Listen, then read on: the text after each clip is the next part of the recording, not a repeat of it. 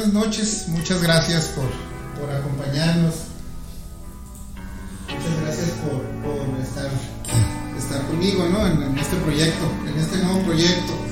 La intención de este nuevo proyecto ah, es tocar temas actuales, temas que, que están ocurriendo en la sociedad, temas que pues realmente a veces la iglesia no está preparada para llevarlos. Temas que creímos que yo hablando con generaciones más arriba que yo, por ejemplo mi papá, mis, tíos, ah, y platicando de las problemáticas actuales decían, no, no, es que no van a llegar aquí.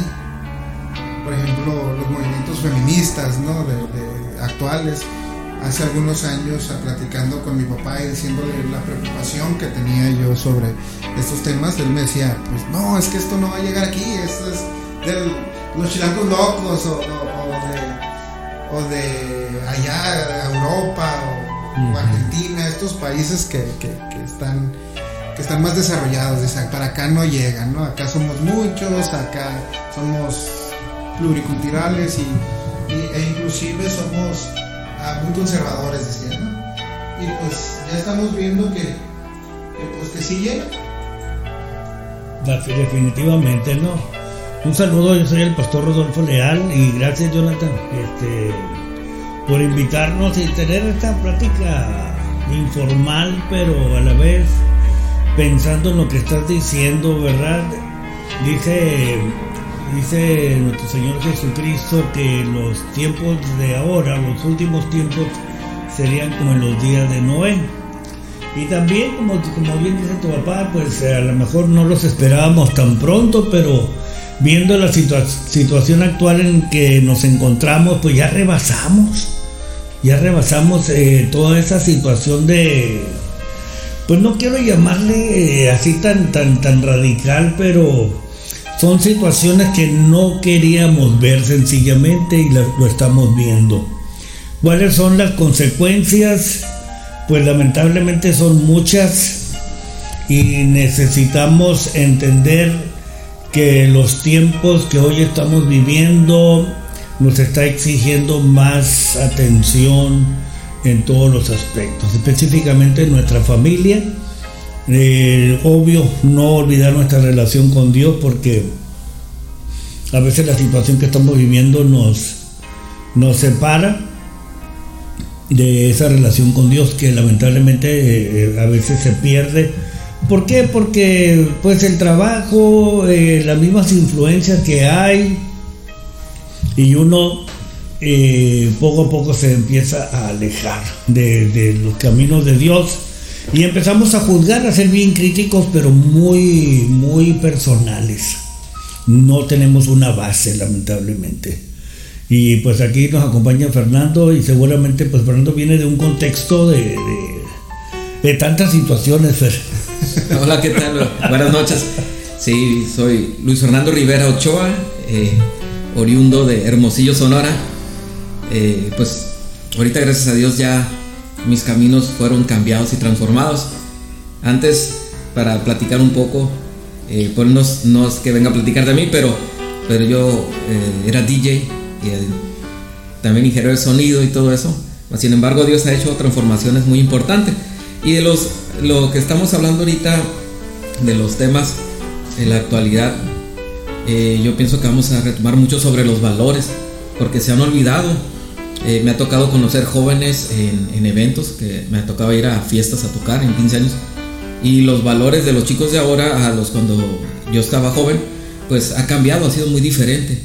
Entonces es una parte de la problemática que muchos jóvenes no se quieren acercar a las cosas de Dios, porque pues el mundo tiene cosas increíbles y que son muy llamativas para todos esos, ¿no? Y como decía mi pastor Rodolfo Leal, pues son tiempos que no esperábamos que llegaran tan rápido, como dijo Jonathan, ¿no? Sí. Este, yo creo que vamos a tener que platicar algo sobre los, los valores, no sé, porque tengo hijos pequeños y lo que yo quiero es que crezcan con buenos valores, ¿no? Un moralidad. adolescente ya. A un hijo adolescente que pregunta mucho. Sí, sí, sí, sí, preguntan mucho y a veces, ah, ¿cómo se dice? Nos dejan sorprendidos, ¿no? Porque a nuestra, cuando teníamos nosotros su edad, no hacíamos ese tipo de preguntas. Así es. Pero, pero pues, ah, ahora sí que, que la palabra de Dios tiene respuestas para todo. O sea, desde la moralidad, sí. desde la moralidad hasta la, la- a- cómo conducirnos a- ante los demás, ¿no? Pero incluso entre, entre los mismos cristianos, pastor ah, Fernando, yo me he tocado personas que, que, que dicen, es que los tiempos cambian, ¿no? Cuando te refieres a la, a la moralidad que, que la Biblia nos exige, porque sí nos exige una moralidad. O sea, cuando nosotros vemos, por ejemplo, al apóstol Pablo enumerando las cosas que son buenas y agradables a Dios, ah, habla de moralidad, de, de- de- de un- de una conducta que el Hijo de Dios tiene que llevar, ¿no? Entonces, ah, ¿cómo, cómo afecta, cómo ha afectado la modernidad, la nueva moral o esta moral moderna a la iglesia? Mucho, mucho porque ahorita lo acabas de decir, ¿verdad? Los tiempos han cambiado y como han cambiado yo tuve que cambiar también. por ahí oye una canción por ahí. Pero la, la verdad es que eh, el cristianismo que no está fundamentado, no tiene raíces, cambia. Cambia porque ve lo anormal como si fuera normal.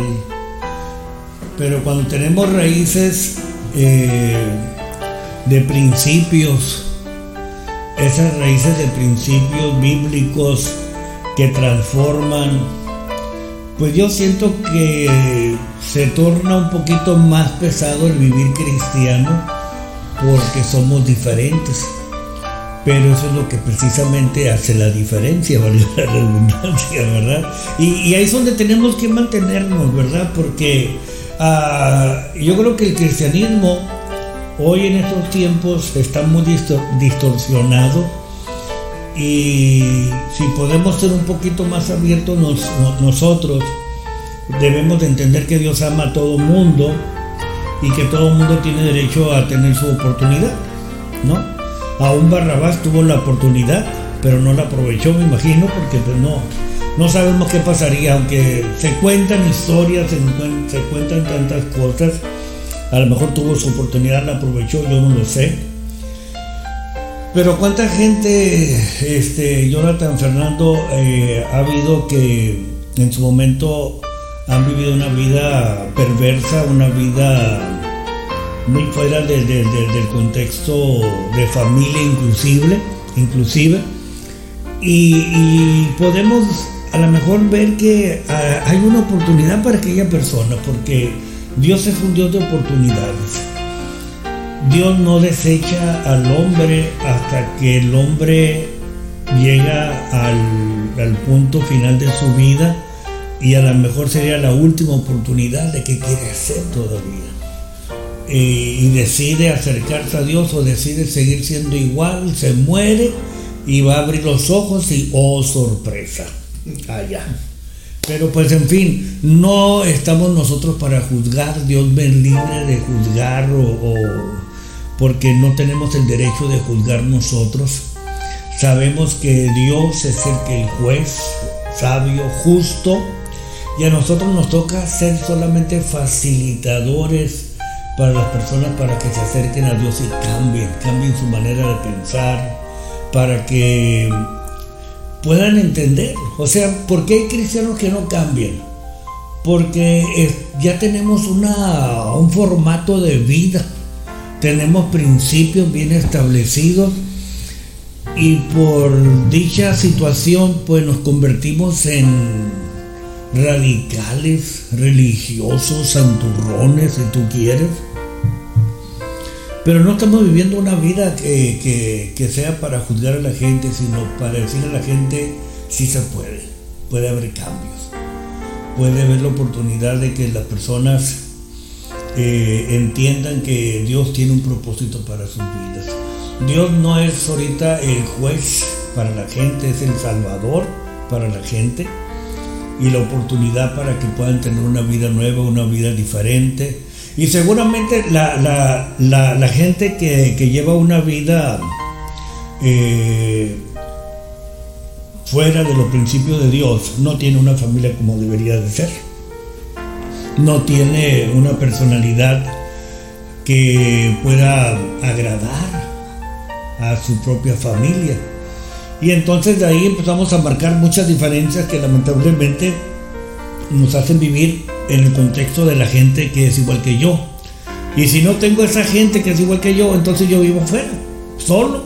Y seguramente que eh, eh, hay depresión, hay por causa del rechazo. Eh, yo creo que toda la persona que quiere ser diferente en estos tiempos es porque tiene una necesidad de aceptación o hay una pérdida de identidad y quiere tener una identidad. Bueno, cuando hablamos acerca de, de, no juzgar, sí, sí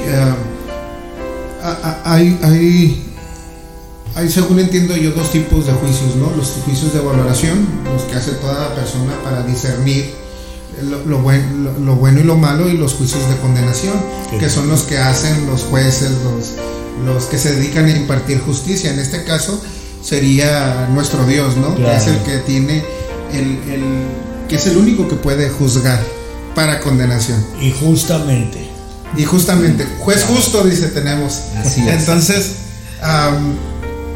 ¿qué pasa cuando se malutiliza esta frase de, es que no me juzgues?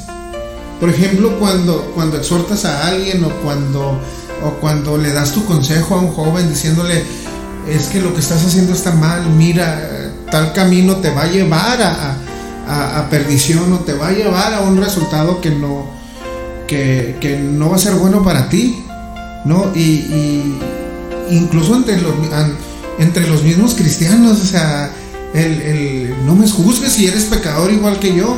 Pues sí, somos, todos somos pues, pecadores, ¿no? Pero pues la Biblia también nos dice que, hay que emitir valoraciones, ¿no? Y que esas valoraciones nos ayudan a, a, soportarnos unos a otros. Claro. Entonces, ah, ¿cómo afrontamos ese, ese, Fernando, eh, ese rechazo a la gente acerca del consejo, la exhortación o, o, incluso la reprensión. Y que no es condenatoria. Y que no es condenatoria. Es que yo creo que ahí a veces no, no entendemos no, o no queremos entender que esa es otra cosa. Sí, lo que yo que lo que he visto que tenemos que tomar o crear nuevas estrategias. Porque traemos un librito y pensamos que así es y con las nuevas generaciones tenemos que agarrar nuevas estrategias nosotros que ya estamos más grandes, porque a veces no nos entendemos aunque hablemos español. Entonces me ha tocado, por, por ejemplo, con mi hijo de 13 años, es muy diferente, porque cuando hablo con, el, con los dos que son más pequeños, ellos no, no tengo ese problema. Pero por ejemplo mi hijo que pregunta mucho, que, que todo eso, eh, es muy diferente.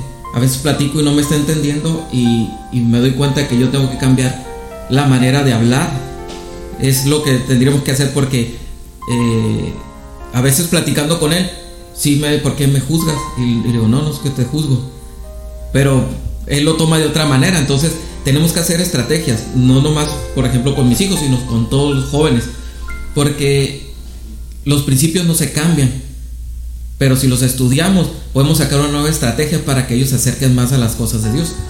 Entonces yo, yo pienso que que hay que empezar a, a valorar lo que sabemos y cómo hacérselos llegar a las, a las nuevas generaciones. Ahora una cosa, dijiste los principios no se cambian. La pregunta sería, ¿cuándo empiezo a adquirir principios o nuevos principios? Porque hay principios que ya los tengo establecidos en mi manera de ser, de mi manera de conducirme, mi manera de vestir, que he aprendido, porque todo se aprende, obvio, ¿no?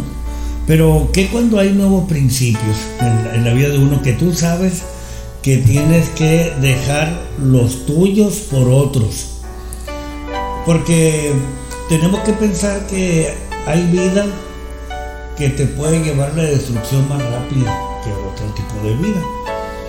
La vida hoy de los jóvenes que no tienen temor de Dios, y disculpen que diga eso, ¿verdad? Pero la gente que no tiene temor de Dios, lamentablemente, eh, ahora sí que dirían los de Guanajuato, la vida no vale nada. Y, y, te, es muy triste porque entonces, como dices tú, Jonathan, eh, ¿dónde está eh, esa manera en que yo como pastor puedo exhortarle a alguien animándole, por supuesto, porque exhortar no es regañar a nadie, sino animarle a que cambie su estilo de vida. Entonces, yo como pastor le digo a un cristiano, ¿en dónde empezaste a tener el cambio? Y entonces, segunda de Corintios 5, 17 dice, de modo que si alguno está en Cristo, nueva criatura es, las cosas viejas van pasando y todo es hecho nuevo. ¿sí? Entonces, en el momento en que uno se da la oportunidad de empezar a conocer a Dios, empieza uno a tener ese, ese principio de amor, un amor más seguro, un amor no de condiciones, un amor eh, que no hace acepción, en fin. empezamos nosotros a pensar que Dios me ama a pesar de todo pero no quiere que yo sea igual, porque ese amor de Dios transforma, ese amor de Dios te hace pensar como Dios quiere ahora, y, no es que Dios quiere autómatas tampoco, porque yo estoy peleado un poquito con los cristianos, con el asunto de la idea de que es que yo tengo mi, ¿cómo se dice? Eh, ok, yo puedo pensar como yo quiera y puedo decidir lo que yo quiero ¿sí? Se me va la palabra esa de... de, sí, pero tiene, tiene otro. Libre albedrío. Libre albedrío. ¿Por qué estoy peleado con ese asunto? Eh, yo tendría, tenía mi libre albedrío antes de conocer a Dios porque yo quería hacer lo que yo quería, iba donde quería. Para mí no había bueno ni malo. Yo juzgaba y hacía, punto. Pero ahora que conozco la palabra de Dios, entonces la palabra de Dios me abre los ojos y me dice, hey, Rodolfo, fornicar, adulterar, decir malas palabras, todo eso no, a Dios no le agrada. Entonces uno dice, ah, ok, pues entonces tengo que cambiar. Entonces a mi libre albedrío ya no, ya, ya no está a mi disposición totalmente porque yo estoy decidiendo ahora hacer caso a lo que la palabra de Dios dice. Entonces mi libre albedrío se va moldeando, de modo que si estoy en Cristo, empiezo a pensar como Cristo, empiezo a ser como Cristo. Porque si como cristianos tenemos nuestro libre, libre albedrío, pues vamos a estar batallando todavía. No sé cómo lo ven eso.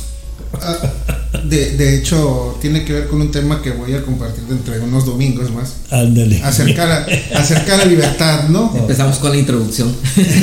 sí, acerca de la libertad, ¿no? Porque por ahí es, vi algunos posts que, en Facebook, ¿no? A la iglesia llegas para ser salvo, no para tener reglas, para ser libre, perdón, no para tener reglas, para... O sea, tienes libertad. Claro. ¿no? Entonces me puse, me puse a estudiar, a ver aparte como abogados, pues es algo que, es un término con el cual estoy familiarizado, ¿no? Sin embargo, algunos dicen que la libertad es la capacidad de mi voluntad de hacer lo que yo quiera. Exacto. Esa es la libertad. Esa, esa es la teoría más pura de la libertad. Pero hay otra, otra teoría que es la teoría determinista que dice, no, la libertad no, no depende solamente de tu voluntad, sino que, sino que depende de lo que es imposible también. Por ejemplo, yo soy libre, pero no puedo volar. O sea, yo quiero volar y, puedo mover mis manos como pájaro, pero el determinismo, un determinismo biológico, me impide el, que yo pueda volar, ¿no? Así es. Claro. Entonces, y, se va, y ese determinismo se traduce tanto en lo espiritual, como, como, en lo, como en lo moral y como en la manera que en las mismas leyes son una, un método de, determinismo, ¿no? De, decirme, bueno, tu libertad termina donde empieza la de Pastor Rodolfo, donde termina la, la, de, de, la de Fernando. Entonces, realmente eh, creo yo que, que, que el significado de la libertad es poder elegir dos caminos he puesto delante de ti, dice, el Señor, ¿no? Uno que, lleva a la, a la perdición y otro que te lleva a la vida eterna. Y también creo que, que también nos da esa oportunidad de, como decía el apóstol Pablo, llevar sujeto todo pensamiento a la voluntad de Cristo. Así es. Entonces e- esa determinada ya, ya se convierte, ya no es una libertad, sino me estoy haciendo esclavo por amor, diría el apóstol Ah, Pablo. Y, y creo que la iglesia a veces no comprende eso. Cuando es llamado a libertad, lo que, lo que, lo que es libertad del pecado, Es- o sea, de las consecuencias del, del pecado, me lleva a, a- a otra esclavitud, ¿no? Que es la esclavitud a Dios. O sea, la, la, la palabra cuando la Biblia, estuve, he estado estudiando acerca de esto, cuando, cuando la Biblia dice ah, siervo, realmente la palabra original del, del griego y tanto del hebreo no es siervo, es esclavo Así es es. esclavo, no más que como es sinónimo en latín, servus.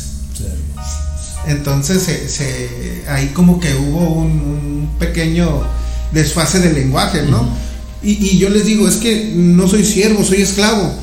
¿Pero por qué? Dice, ah, porque el, el siervo puede renunciar cuando él quiera, el siervo puede o no puede hacerle caso a su señor, pero el esclavo no, el esclavo está sujeto a lo que su señor dice. Claro. Es- Yo, yo, yo creo que aquí hay algo muy, muy bueno, Jonathan. El ser esclavo es porque hay alguien que a lo mejor pagó por ti, pero para que le sirvas.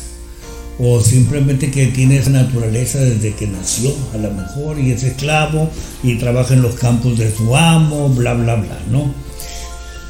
Eh, viviendo, eh, eh, estando en los tiempos actuales ahora, la gente ha determinado el cómo vivir.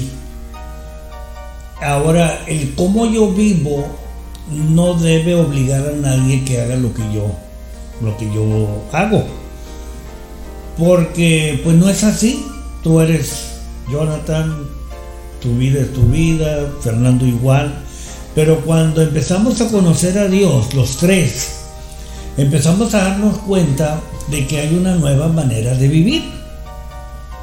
Y eso a mí me está forzando de una manera voluntaria, pero a su vez para agradar a aquel que me está dando la oportunidad de ser un hombre nuevo, me está dando a mí la oportunidad de poder influir en otros. Y si aquel otro quiere seguir, qué bueno, y si no, pues hasta ahí.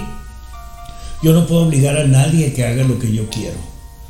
Y, fíjate, el, el por qué lo digo a eso, lo estoy diciendo con una intención.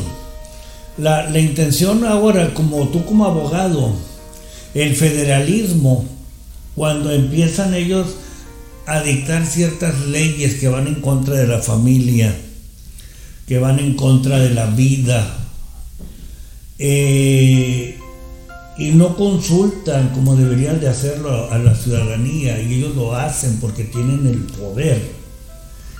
Esa es una situación entonces que está invadiendo tu, tu manera muy propia de vivir, de hacer las cosas como lo estás haciendo. Yo no sé si eso es lo que parte del, del tiempo actual que estamos viviendo. No sé cómo lo veas. O tú, Fer.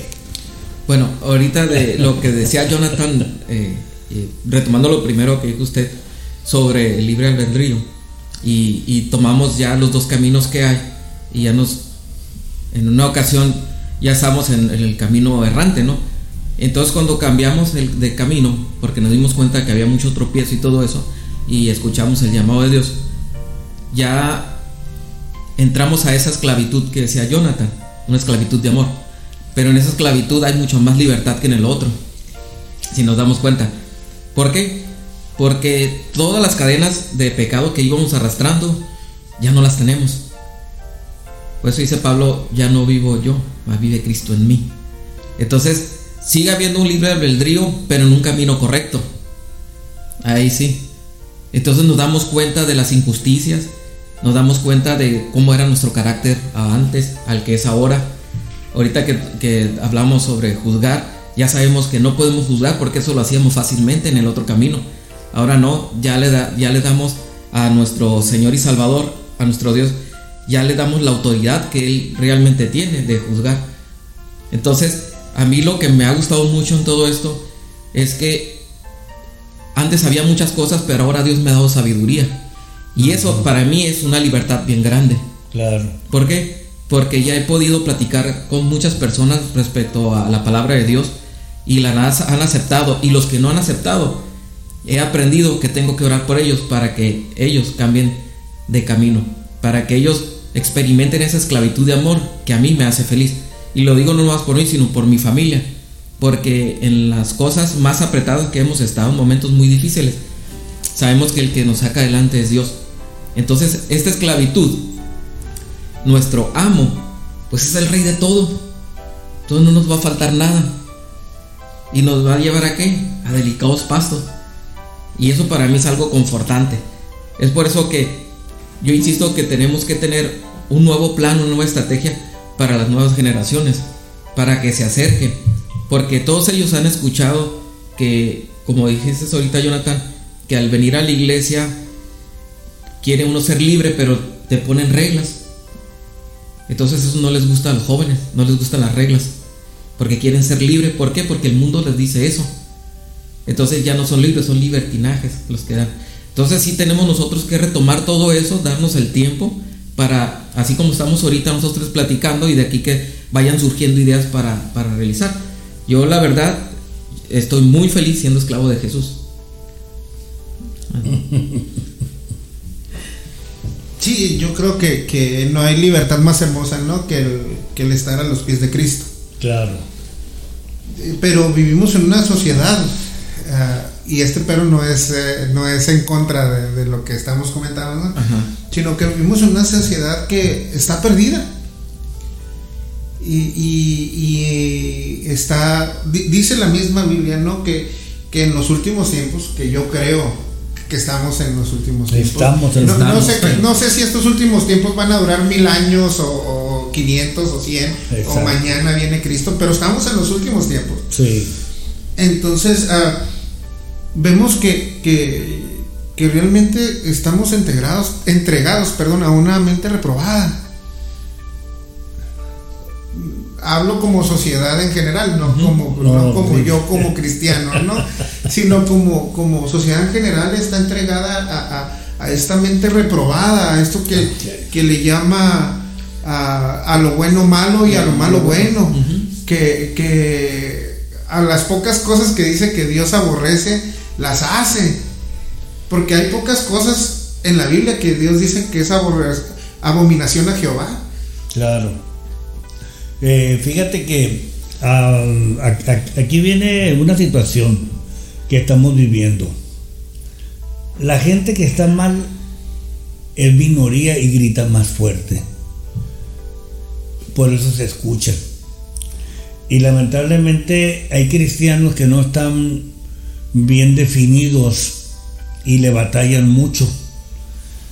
La gente correcta somos muchos, pero no gritamos mucho. Y, eso hace que eh, la influencia baje demasiado.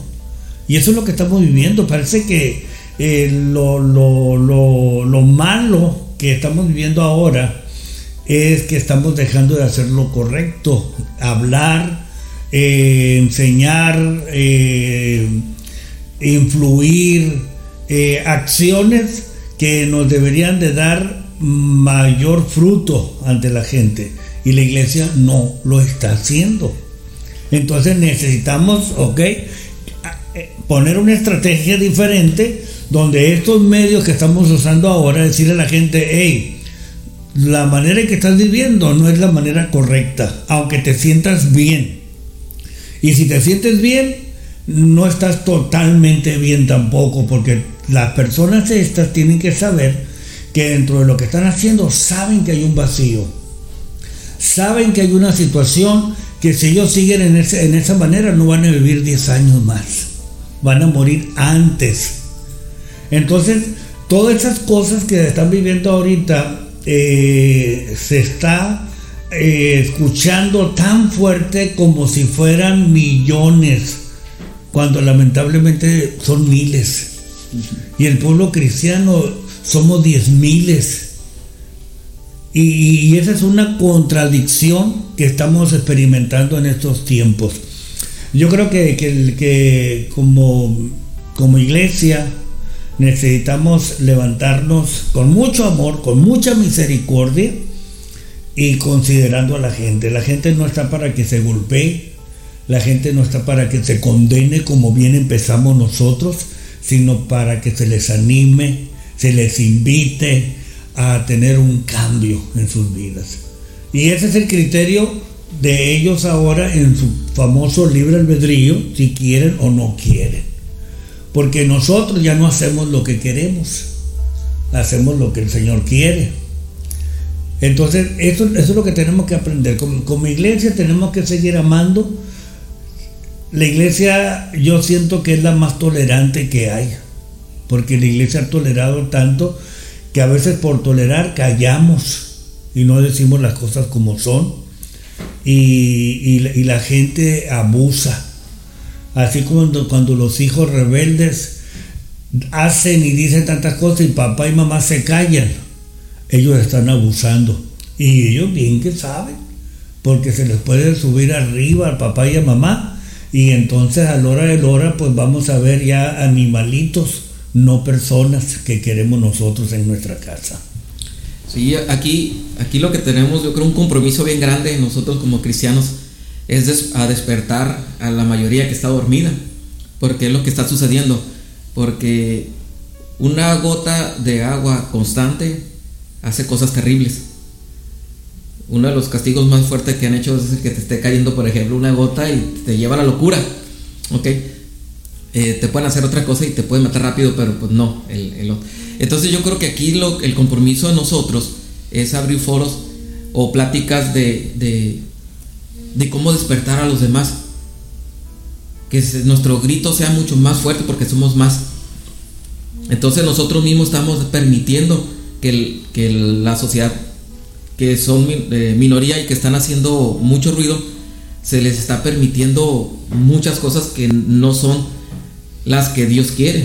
Es por eso que les están llamando a lo bueno malo y a lo malo bueno. Pero es porque nosotros, como dicen en mi tierra, nos hemos sentado en nuestros laureles. Entonces... Pastor, eh, eh, ¿a qué grado, a qué grado hemos hemos llevado nuestra tolerancia. acabo de leer un libro que se llama La falsa tolerancia. Sí, o la intolerancia, the wrong intolerance, sí, la, tolerancia errada o falsa, ¿no? Que nos, que nos ha llevado como iglesia a aceptar todo, como usted, como, usted bien mencionaba. Ah, me ha tocado y no fuera la ciudad eh, rumores acerca de, de pastores que casan homosexuales, por ejemplo.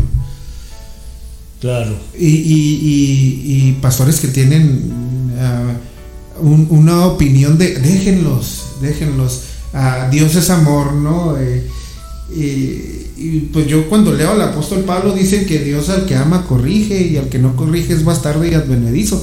Se oye fuerte la palabra, ¿no? Pero, pero, pero es lo que, lo, que dice de, la Biblia, ¿no? Eh, y como usted decía, a veces como nosotros como padres estamos abusando y como, como iglesia yo creo que hemos abusado de esa tolerancia. Yo, yo, yo creo que hablar de tolerancia es hacia la persona que no conoce a Dios en la condición en que se encuentra actualmente, no importa cuál condición. Toleran, tolerancia, paciencia, tolerancia, espera, tolerancia, eh, cuando tú quieras, yo estoy aquí para ti tolerancia. Pero no tolerancia a que lo que tú estás haciendo vengas y lo hagas conmigo en la iglesia o lo hagas allá, que ese va a ser un problema que la iglesia va a tener. Porque imagínate cuando los pastores somos tolerantes con, con la gente que vive errada, pero llega el momento donde tú lo vas a recibir. Imagínate que entonces la ley que en su momento va a ser más tolerante que la iglesia, porque va a estar de acuerdo con estas situaciones tan, tan perversas y que el gobierno va a exigir a la iglesia que hagamos lo que ellos quieren. Y entonces uno dice, no, no, espérate, yo soy tolerante contigo porque te amo, porque deseo la salvación de tu alma. Deseo ese cambio radical en tu vida. Tú no lo quieres, pues voy a seguir orando por ti, pero no soy tolerante con tu pecado. Y yo siento que ahí donde está la, la división de la tolerancia, porque no podemos nosotros cerrar, cerrar las puertas a nadie, pero en su momento, si tenemos que pagar el precio como pastores, pues lo vamos a pagar. Y de eso estamos conscientes, pero sin dejar de decir lo que queremos a favor de la gente. Dios quiere un corazón arrepentido y cuando viene un arrepentimiento en la vida de una persona vienen cambios que a veces uno mismo no sabe ni cómo. Pero esa es la oportunidad que Dios le está brindando a todas las personas con toda su manera de vivir que tienen, cualquiera que sea, para no ser específicos en ninguna. sí, uh, una pregunta, pastor, y yo creo que, eh, espero que no, se, no, no, no, no la, me la tome mal. No. ¿Hemos enseñado mal? Yo creo que estamos aprendiendo a enseñar. Porque enseñar, enseñar mal tal vez sea porque la gente no nos comprende o no entienda. Pero yo creo que la, primera enseñanza que tenemos nosotros es amar a Dios por sobre todas las cosas y amar a, tu prójimo como a ti mismo. Yo creo que esa, es la enseñanza antigua que es la más actual que debemos de tener nosotros. Porque la, enseñanza que condena no es la que Dios quiere. Jesús dijo, ni yo les condeno, pero las palabras que ya les he dicho, esas son las que les va a recordar, ¿verdad? Y, yo creo que es eso, la, la, palabra de Dios está llena de tanto amor, de tanta oportunidad para que el hombre la aproveche y cambie, pero el hombre no quiere cambiar. Las enseñanzas de, la iglesia, estoy de acuerdo contigo que sí es cierto, a veces eh, hay pastores muy radicales, hay pastores que no tienen tolerancia, pero yo no creo tanto en la actuación del pastor, sino en la actuación de Dios a través de su palabra, que es la que tenemos que conocer al final de cuentas. Porque Jesús dijo, y la verdad os hará libres. Y, nosotros sí ejercemos una verdad, una verdad absoluta. No, no estamos hablando de una media verdad, estamos hablando de una verdad absoluta, que es Jesucristo, y ahí es donde empiezan los, cambios de una persona que realmente quiere. Si enseñamos eso, eh, yo creo que estamos enseñando bien, pero enseñar ya otras situaciones que yo pienso, que yo creo, o que fulanito dice, pues nos salimos del contexto de lo que es la palabra. Ok, ok. Eh, va, va, a eso, porque he escuchado muchas veces esta frase, Dios ama al pecador, pero no al pecado.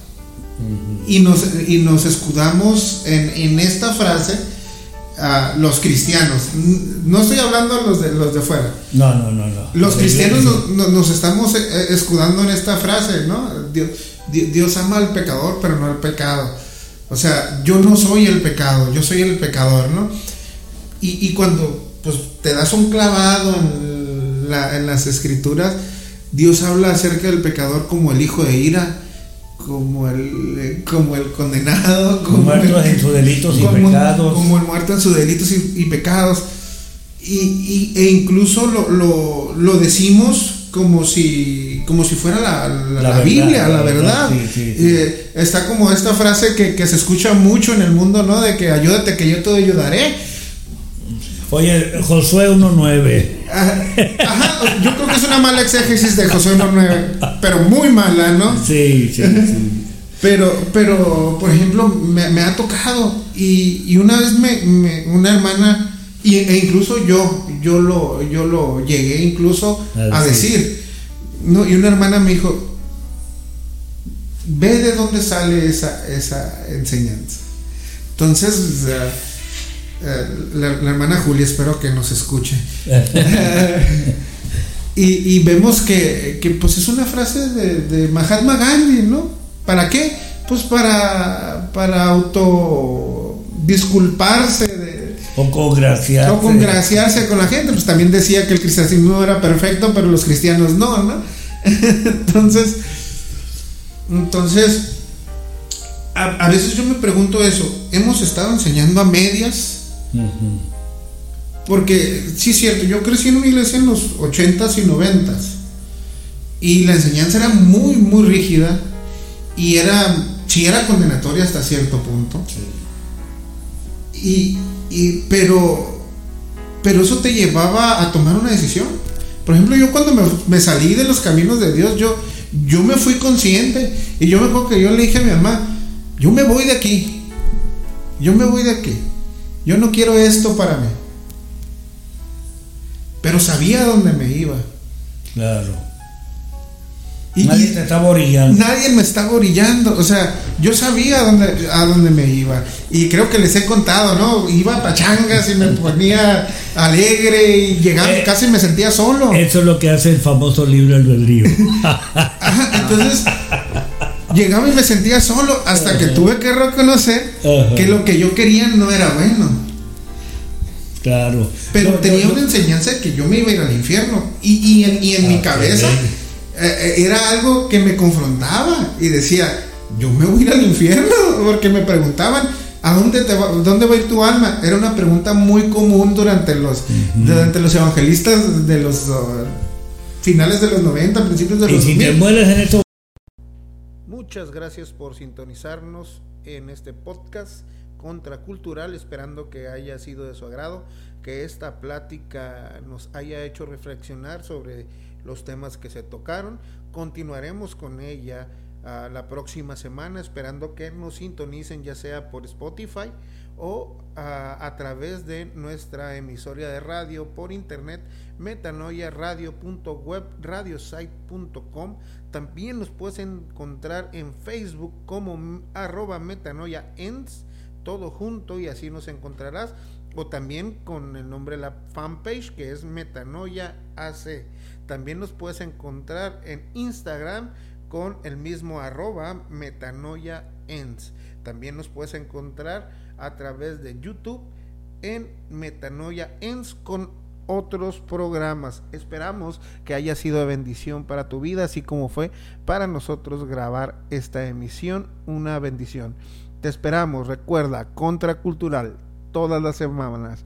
Estaremos informando con anterioridad los días de transmisión en vivo. Síguenos en nuestras redes, dale like, manda tus preguntas, manda qué temas quieres que toquemos y próximamente también estaremos subiendo este podcast a YouTube para que ahí nos encuentres. Muchas gracias y bendiciones. Recuerda, metanoia radio.web radio site metanoia AC, arroba metanoia ens, arroba metanoia ens y arroba metanoia ens por separado. Ahí nos encontrarás. Bendiciones.